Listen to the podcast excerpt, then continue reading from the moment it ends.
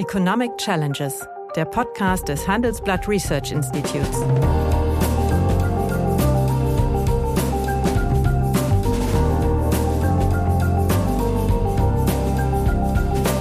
Bert Rürup, der Chefökonom des Handelsblatts, diskutiert mit Michael Hüter, dem Direktor des Instituts der deutschen Wirtschaft, wöchentlich aktuelle wirtschaftliche Herausforderungen. Für Deutschland wie für die Weltwirtschaft. Und da die CSU sonst nichts hat, äh, was ihr vorschwebt, für die Bundesregierung wird sie das mit Sicherheit durchsetzen. Eigentlich müsste man sagen, sie ist nicht koalitionsfähig. Ja, hallo, meine Damen und Herren. Hallo, lieber Michael. Hallo, Bert. Der Wahlkampf rückt näher und deswegen wollten wir uns in den nächsten Gesprächen mal intensiver mit den Wahlprogrammen der Parteien auseinandersetzen setzen. Und äh, man kann das ja etwas verdichten. Es äh, treten also sieben Parteien zur Wahl an. Zwei haben eine ja, Union gebildet, zumindest eine Wahlunion äh, gebildet. Und zwei Parteien kommen meines Erachtens äh, nicht in Betracht, äh, in die Regierung aufgenommen zu werden. Das ist einmal die AfD und das ist die Linkspartei. Ich habe mir natürlich auch das Programm der AfD angeguckt. Also es ist schon äh, von einem gewissen kruden Nationalismus geprägt. Oder, naja, äh, das der Linkspartei hat mich überrascht. Es ist sprachlich deutlich entschlackt worden, so wie Begriffe Kapitalismus und sowas kommt, kommt nicht mehr vor. Und was mich sehr überrascht hat, ist, dass äh, Wohnimmobilien äh, nicht als Vermögen versteuert werden sollen. Stehen ein paar interessante, überraschende Sachen drin, aber da wollen wir uns nicht darüber unterhalten. Wir wollen die, sagen wir mal, vier äh, ja, Parteien oder Partei Gruppierungen diskutieren, nämlich die Union, die Grüne, äh, die FDP und die SPD. Daraus wird sich ja mutmaßlich die Regierung zusammensetzen. Und äh, wir sollten heute, denke ich, äh, darüber diskutieren. Einmal über die Steuern und dann über die Rente wollten wir diskutieren, damit es nicht zu lang wird. Alle, fangen mit der Rente an, alle vier Parteigruppierungen wollen mittlere und untere Einkommen entlasten. Die FDP will dabei aber auf jegliche Gegenfinanzierung entlasten und Grüne und FDP möchten die äh, Vermögensteuer reaktivieren und den Spitzensteuersatz erhöhen und den reichen Steuersatz natürlich auch. Das wollen die in Anführungsstrichen bürgerlichen Parteien nicht stellt sich die Frage, sind diese Vorstellungen finanzierbar und sind sie äh, wirtschaftlich förderlich? Was meinst du dazu? Ja, also wenn wir dann doch mit der Steuer anfangen, ich meine, man, wir haben uns das mal angeschaut, die Programme sind unterschiedlich konkret. Du kannst äh, bei SPD Grünen, äh, FDP ganz relativ gut ableiten, was das so für Steuertarifverläufe werden sollen. Du hast es erwähnt, wir wollen alle unten entlasten. Äh, da ist die Frage des Ausmaßes interessanterweise wollen SPD und Grüne bei Geringverdienern relativ wenig entlasten, die FDP deutlich mehr, die CDU, CSU auch mehr, also bei der ähm, FDP das Fünffache dessen, was SPD und Grüne bei den Geringverdienern entlasten wollen. Aber äh, bei der FDP, wenn wir die mal rausnehmen, hast du einen gewaltigen Entlastungseffekt bis oben hindurch. Also auch wer eine Million äh, steuerndes Einkommen hat. Das kostet. Das kostet bei der FDP 75 Milliarden also Euro nicht im Jahr. Bei der äh, CDU, CSU kostet es 20 Milliarden, ja. äh, wobei wir da ziemliche Annahmen setzen mussten. Also das Parteiprogramm ist ja zwischen dem Entwurf, der schon mal vorlag, und dann dem Beschluss an dem darauffolgenden Montag äh, nochmal entschlackt worden. Es kamen ja alle Stellen raus, bei denen kursiv dran stand, finanzwirksam. Äh, insofern sind so Aussagen wie der Spitzensteuersatz mit 42 Prozent soll weiter hinten, weiter mhm. rechts anfangen, statt bei 62.000 entfallen. Es bleiben so allgemeine Formulierungen bei der Union drin, kleinere und mittlere Einkommen soll entlastet werden, der Beginn des Tarifverlaufs muss abgeflacht werden. Wir haben dann einfach mal Annahmen gemacht und dann kommst du irgendwie so zu Entlastungsvolumina, die aber doch, das ist ja immer dann erschütternd für viele, die drauf gucken, einfach teuer werden. Teuer in dem Sinn, dass die Steuerausfälle hoch sind, denn 20 Milliarden pro Jahr ist auch schon mal ein Wort. Ähm, und das ist einfach bei dem Einkommenssteuertarif, wenn ich in der Mitte was machen will, wo ich die meisten Steuerzahler habe, selbst wenn es pro Nase nur, sag mal, 500 oder 600 Euro sind, mhm. treffe ich einfach ganz viele und es wird teuer. So, dann hast du auf der anderen Seite SPD und Grüne.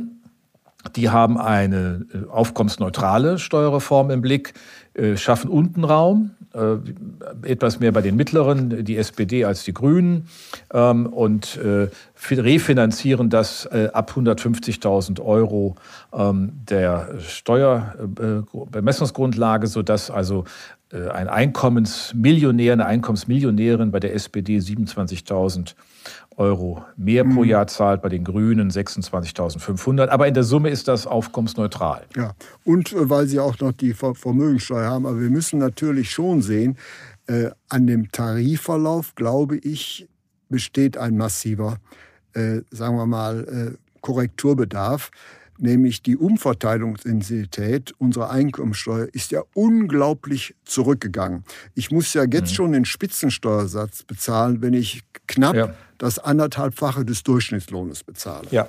Ja. Und äh, in der Vergangenheit, in den 50er und 60er Jahren, war diese Progressionszone sehr, sehr viel größer. Das heißt, äh, wir haben eigentlich die Progression sukzessive immer früher greifen lassen. So ist es. Und das muss man natürlich schon sagen, ist gerade, wenn schon ein Facharbeiter den Spitzensteuersatz zahlen muss, ist das schon äh, problematisch meines Erachtens. Das ist schon, das ist enorm. Äh, hinzugekommen ist ja, dass vorne der Grundfreibetrag seit dem Urteil des Bundesverfassungsgerichts werden, werden muss. Deswegen wird das genau, immer weiter, zusammen, immer so, weiter zusammengeschoben. Hat, da hat äh, die Regierung auch wenig Spielraum. Sie muss immer dann, wenn, dir, wenn die Grundsicherung im Bereich ähm, des Sozialgeldes ansteigt, äh, muss sie unten den Grundfreibetrag entsprechend anpassen. Das ist, äh, macht ja auch Sinn. Ja? Man will ja da die Dinge auseinanderhalten. Aber das führt dazu, wenn ich den Tarif oben halte, bollt der sich nach oben aus. Und ich habe gerade unten, und das ist ja das, was die OECD seit Jahren auch immer äh, äh hin, äh, deutlich kritisiert, habe ich unten ganz hohe Progressionseffekte. Und dadurch, dass hinten aber, wie gesagt, bei 62.000 Euro jetzt Jetzt äh, bei Helmut Kohl waren es 120.000 mhm. D-Mark. Man sieht, es hat sich seit Helmut Kohl nichts verändert an mhm. der Struktur. Und es wird einfach äh, teuer. Wenn man also in die Einkommensteuer ja, rein will, wenn man teuer, richtige Tarifreform. Es wird ungerecht. Also die am höchsten mit Zwangsabgaben belastete Gruppe äh. sind die Facharbeiter, die ein Einkommen ja, zwischen 60 und 72.000 Euro beziehen. Ja. Die sind viel mehr belastet als die Reichensteuer. Das ist, das ist, das ist das Problem. Und äh, deswegen ist natürlich eine Umverschiebung auch nicht ganz unplausibel. Ähm, aber es bleibt trotzdem so, dass man ähm, sehr viel Mut haben muss, nach hinten den Spitzensteuersatz richtig rauszuziehen. Äh, dann hast du vorne Luft. Ähm, dann kannst du hinten mehr machen. Aber in der Summe ist es einfach äh, so, dass ich nicht sehe, dass irgendjemand richtig ran will. Ich meine, wenn man das mal erinnert, in den 80er Jahren hatten wir eine dreistufige Steuerreform, in den 90er Jahren dann nochmal unter Schröder eine dreistufige.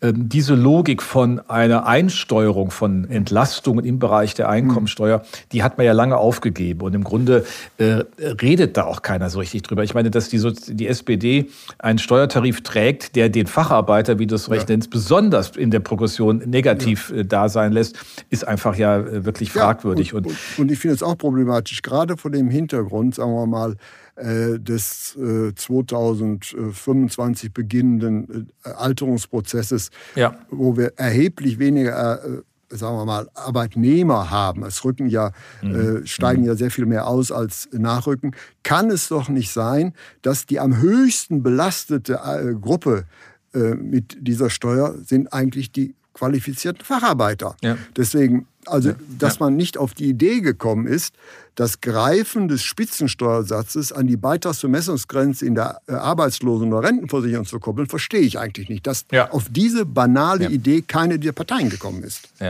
Ja. Naja, aber es ist ein, ein äh, du hast ja auch so eine Art Sperrklinkeneffekt drin, nicht? Wenn ähm, dadurch, dass man sehr lange im Grunde nichts gemacht hat, sind ganz viel mehr Haushalte und Steuerzahler in die Progressionszone hineingelaufen. Das führt dazu, dass wir heute natürlich auch ganz zu hohe äh, Steuereinnahmen. Ich meine, die, die, die Konsolidierung des Staatshaushaltes nach 2010 ist ja nicht äh, durch politisches Handeln zum Tragen gekommen, sondern durch den Beschäftigungsaufbau, die steigenden Löhne.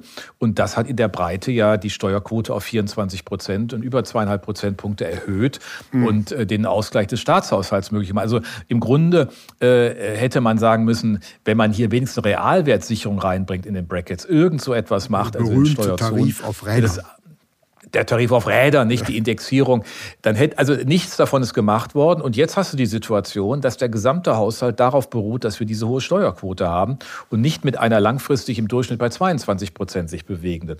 Und äh, alle Versprechen, die gemacht werden, wir kommen ja gleich auf die Rentenversicherung, mhm. zeigen ja nur, ich brauche dann noch mehr Steuermittel, um beispielsweise in der Sozialversicherung die, die Löcher mhm. zu stopfen und äh, den Beitragssatz zu stabilisieren. Äh, der, der Scholz hat letztens auf dem Tag der Industrie Industrie gesagt, was ich ja richtig finde, wenn wir die EEG-Umlage äh, um die Haus, das ist ja auch eine regressiv wirkende Belastung, in den Bundeshaushalt zu muss er nochmal 25 Milliarden finanzieren, die höheren Verteidigungsausgaben. Also all das, was hier steht, äh, in diesen Vorschlägen ist isoliert betrachtet so oder so, mehr oder weniger zielführend. Alles aber ist im Grunde nicht vereinbar mit einer so engen Regulierung der Schuldenaufnahme, mhm. denn das geht ja. nicht. Also es geht einfach nicht auf. Und das ist das, was man der FDP und der CDU sehr deutlich sagen muss, wie sie diese Entlastungen organisieren wollen, wo sie an anderer Stelle äh, dann immer nur den Satz prägen, äh, wir wollen mehr auf Wachstum. Das ist ja schön. Ich bin auch für Wachstum, für nachhaltiges Wachstum, für klimaneutrales, alles richtig. Aber das wird uns nicht wie in der letzten Dekade, das haben wir ja schon mal mhm. diskutiert, in dieser goldenen Dekade des Arbeitsmarktes so schnell gelingen. Und da haben die alle äh, entweder die Grundrechenarten beiseite gelegt oder zumindest glauben sie, dass es keiner, äh, keiner wirklich überprüft. Ja, und, und Passt nicht äh, zusammen. interessant ist auch, dass, dass sich keine Partei, nicht einmal die FDP, äh, dafür ausspricht, diesen äh, komische an, an, an, den Tarif angeflanschten Reichensteuerbalkon ja. also abzuschaffen. Ja. Man kann ja den Spitzensteuersatz erhöhen, aber so etwas unsystematisch an Einkommenssteuertarif ja. drei Prozentpunkte dranflanschen, ist natürlich auch äh, seltsames Verfahren, nicht? Und dass das. Ja. Aber da sieht man, äh, wenn, ja. ja. und, und, und ich wollte sagen, da sieht man auch, wie die Debatte sich gedreht hat. Ja wir haben in den 80er Jahren, waren wir dankbar über den linear progressiven Tarif, den Theo Weigel damals mhm. ähm, als Bundesfinanzminister, den einfach mal wieder zu haben, wäre ein riesen Fortschritt. Wir hätten die ganze Beule unten im unteren Bereich der Facharbeiter nicht. Ja. Und wir hätten, wenn wir das dann indexieren würden, auch eine Gerechtigkeit über die Zeit hinweg. Ähm, ich sehe nur überhaupt gar keinen Ansatz, wie das gelingen kann. Diese ganzen Steuersenkungsvorschläge sind nach meinem Dafürhalten nur in das Wahlprogramm hineingekommen, damit man ein bestimmtes Klientel anspricht. Es gibt noch Leute, die mit Steuersenkungen hantieren. Am Ende sind wir froh, wenn es keine Steuererhöhungen gibt. Das wird in jedem Koalitionsverhandlungen nicht durchgehen, bei keiner. Bin ich fest von überzeugt. Wenn du jetzt eine Note geben müsstest für die verschiedenen Vorschläge, von 1 bis 6, die traditionellen Schulnoten, wie sähe diese Notenskala bei dir aus?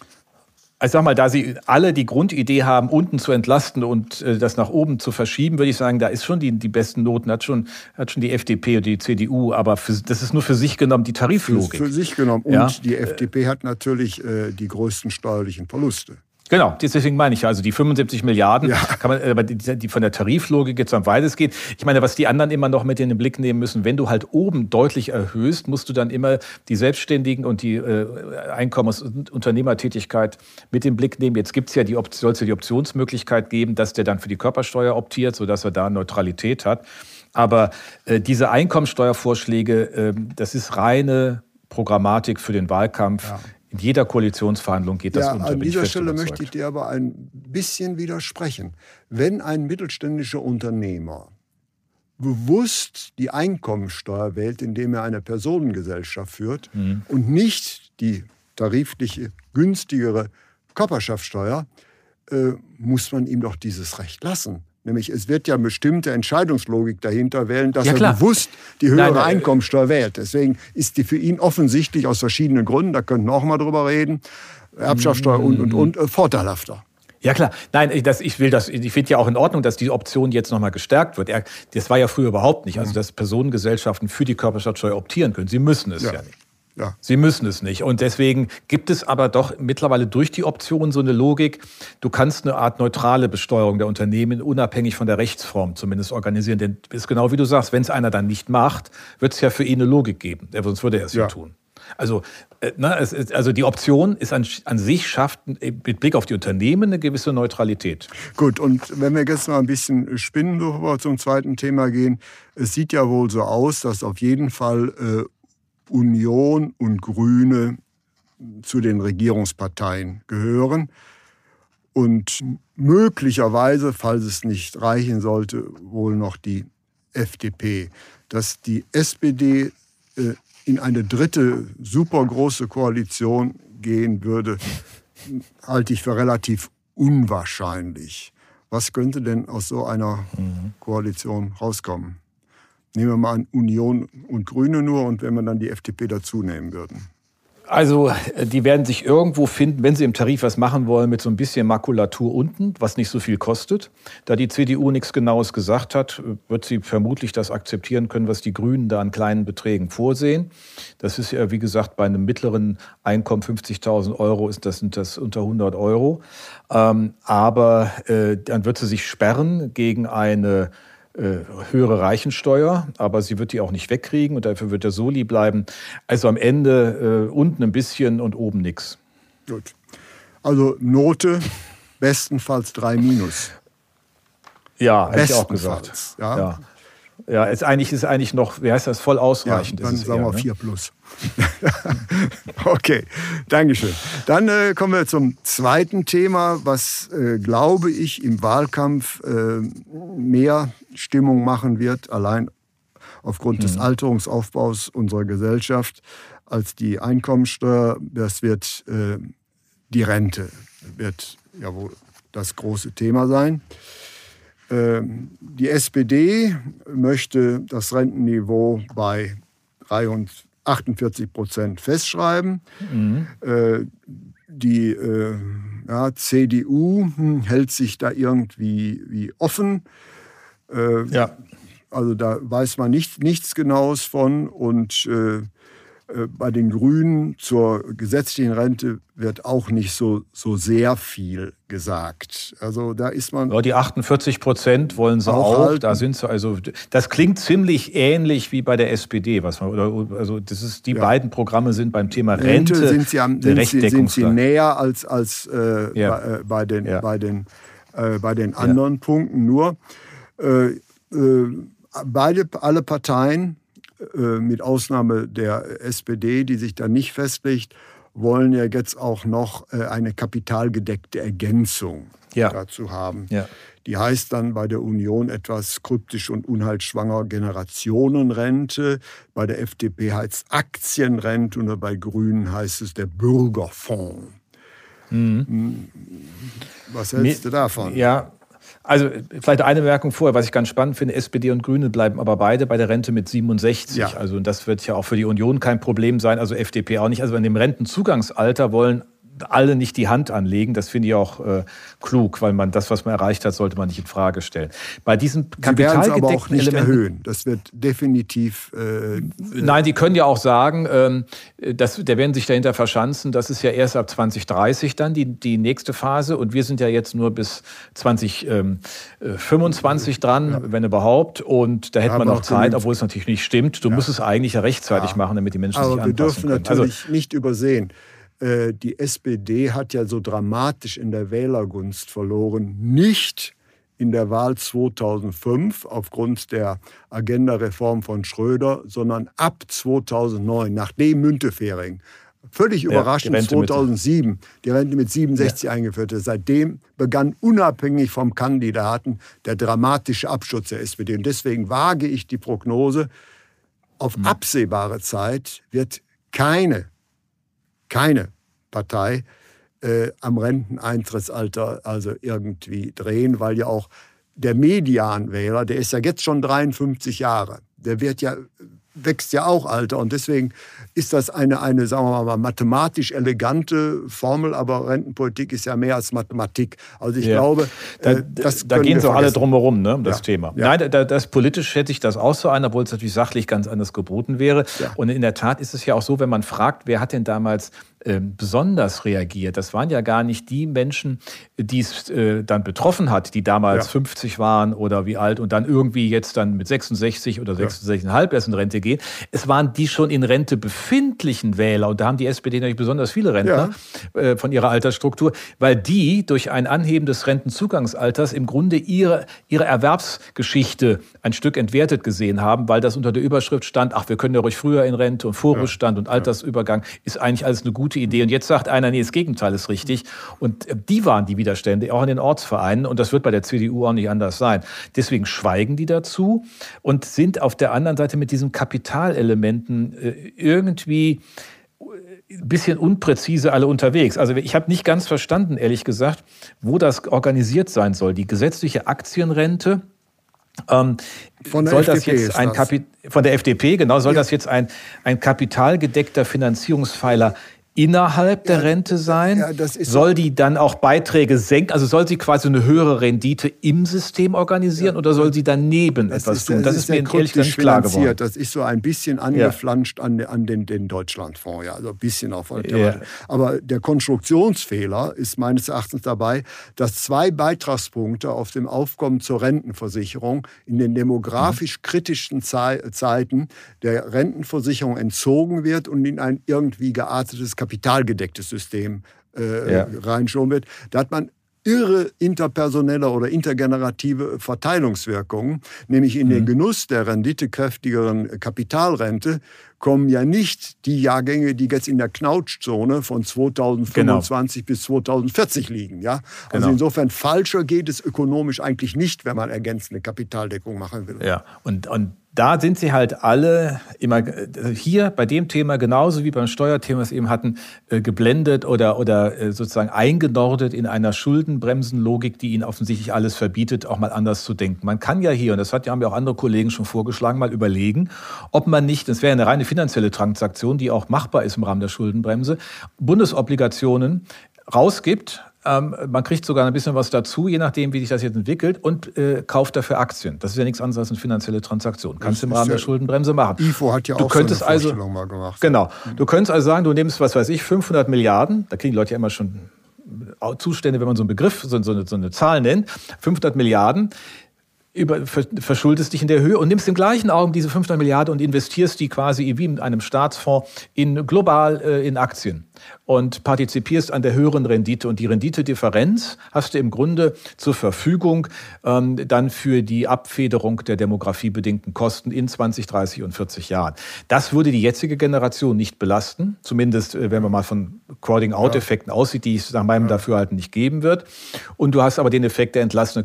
Den Mut hat aber keiner. Ja, setzt allerdings auch voraus, dass äh, die Fremdkapitalzinsen auf absehbare Zeit nicht steigen und die Kreditwürdigkeit der Staaten immer so gut bleibt, wie sie jetzt ist. Das ist natürlich schon gewisses Ja, das, aber der, der, der mal, der, der, ja. der Bundes, die Bundesrepublik Deutschland, ja, ja. also das wäre ja schon äh, eher zu glauben, wenn die jetzt nicht gerade äh, am, am ehesten dann noch kreditwürdig sind. Und man kann ja auch überlegen, dass man dann Frontloading betreibt. Man muss das ja nicht sukzessive kaufen, man kauft das in drei Tranchen mhm. äh, und hat dann die Aktien da liegen, muss dann Aktienmanagement betreiben und muss im Grunde sicherstellen, dass man ab 20 35 oder wann man das für sinnvoll hält oder 2040 eine Ausschüttung macht, die im Grunde in der Rentenkasse die, die mhm. alterungsbedingten Mehrausgaben ja. dann kompensiert, sodass die künftige Generation äh, eine Entlastung dadurch Ja, ich hat. bin ja ein unverdächtiger Kronzeuge. Ich bin ja ähm, schon seit längerer Zeit für eine ergänzende Kapitaldeckung.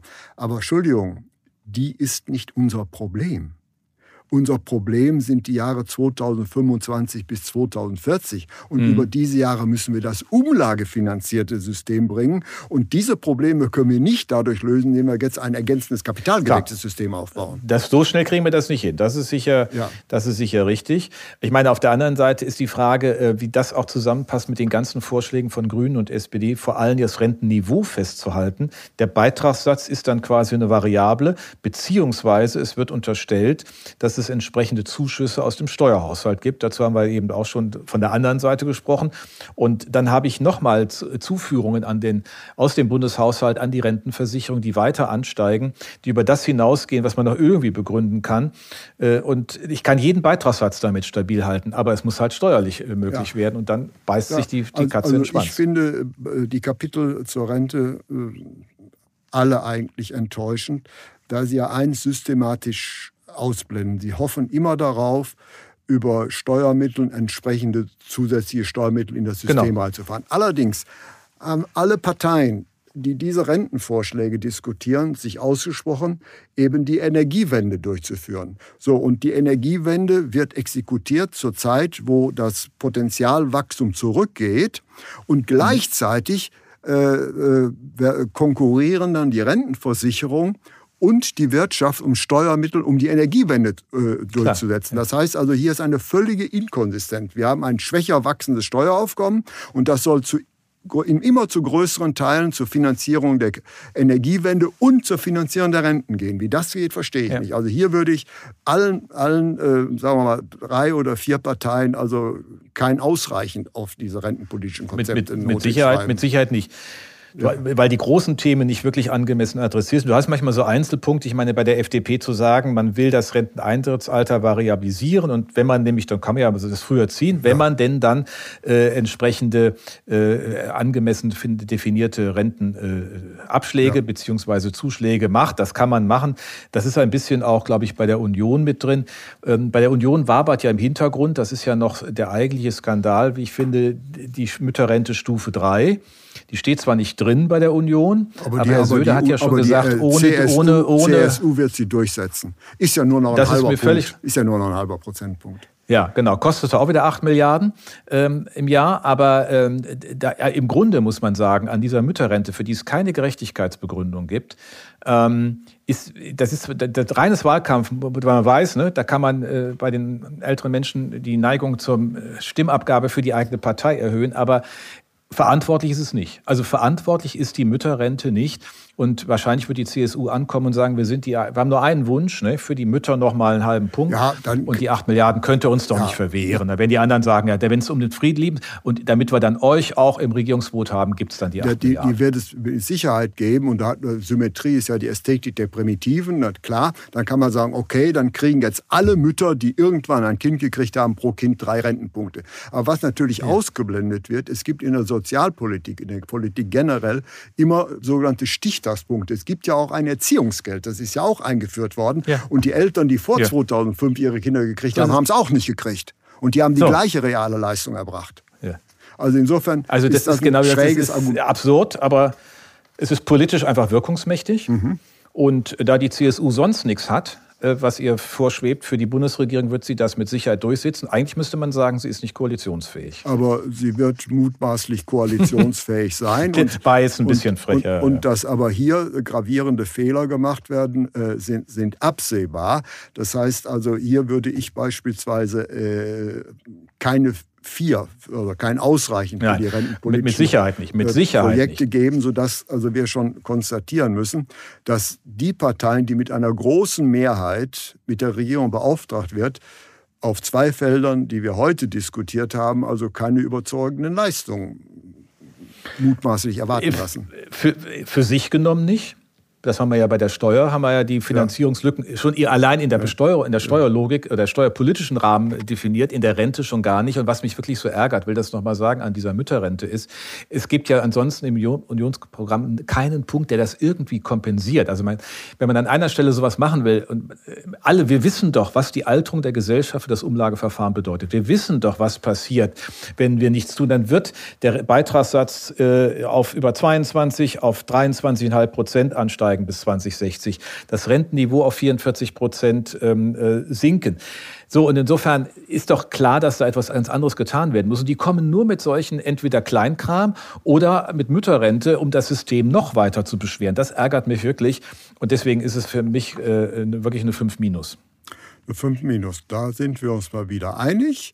Und meine Damen und Herren, also Sie sehen, also wir sind hier relativ kritisch äh, mit den Parteien umgegangen. Wir werden das weitermachen, aber es kann durchaus sein, äh, dass wir demnächst auch mal bessere Noten verteilen, aber das vielleicht möglicherweise an Parteien, die es überraschen werden. Ich bedanke mich für Ihre geduldige Aufmerksamkeit und ich freue mich auf unser nächstes Gespräch, Michael.